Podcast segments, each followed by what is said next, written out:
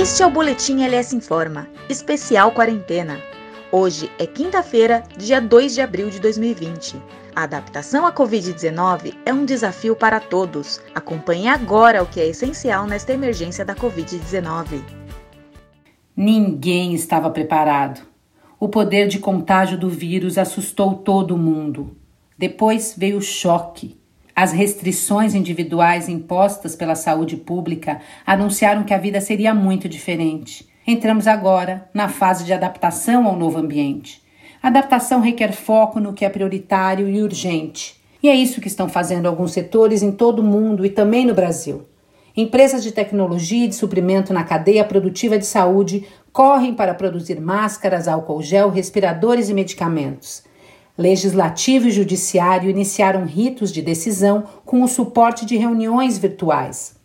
Na mesma linha, educação à distância tem sido desafio diário dos educadores, inclusive para pais e mães em casa. Como o mundo virou de ponta cabeça, segurança jurídica é outro item urgente. O Senado Federal quer acelerar medidas que permitam mudanças temporárias sem alterar ou revogar leis.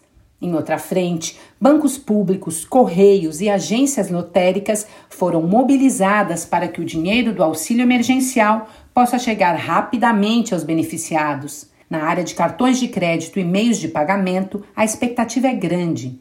Além de empréstimos especiais do Banco Central, o governo analisa a concessão de crédito via maquininhas de cartões, principalmente aos pequenos empresários. A Associação de Supermercados anunciou em São Paulo a criação de 5 mil vagas temporárias para ocupar vagas de afastamento de funcionários por motivo da quarentena. Sindicatos e Ministério Público do Trabalho também estão ativos.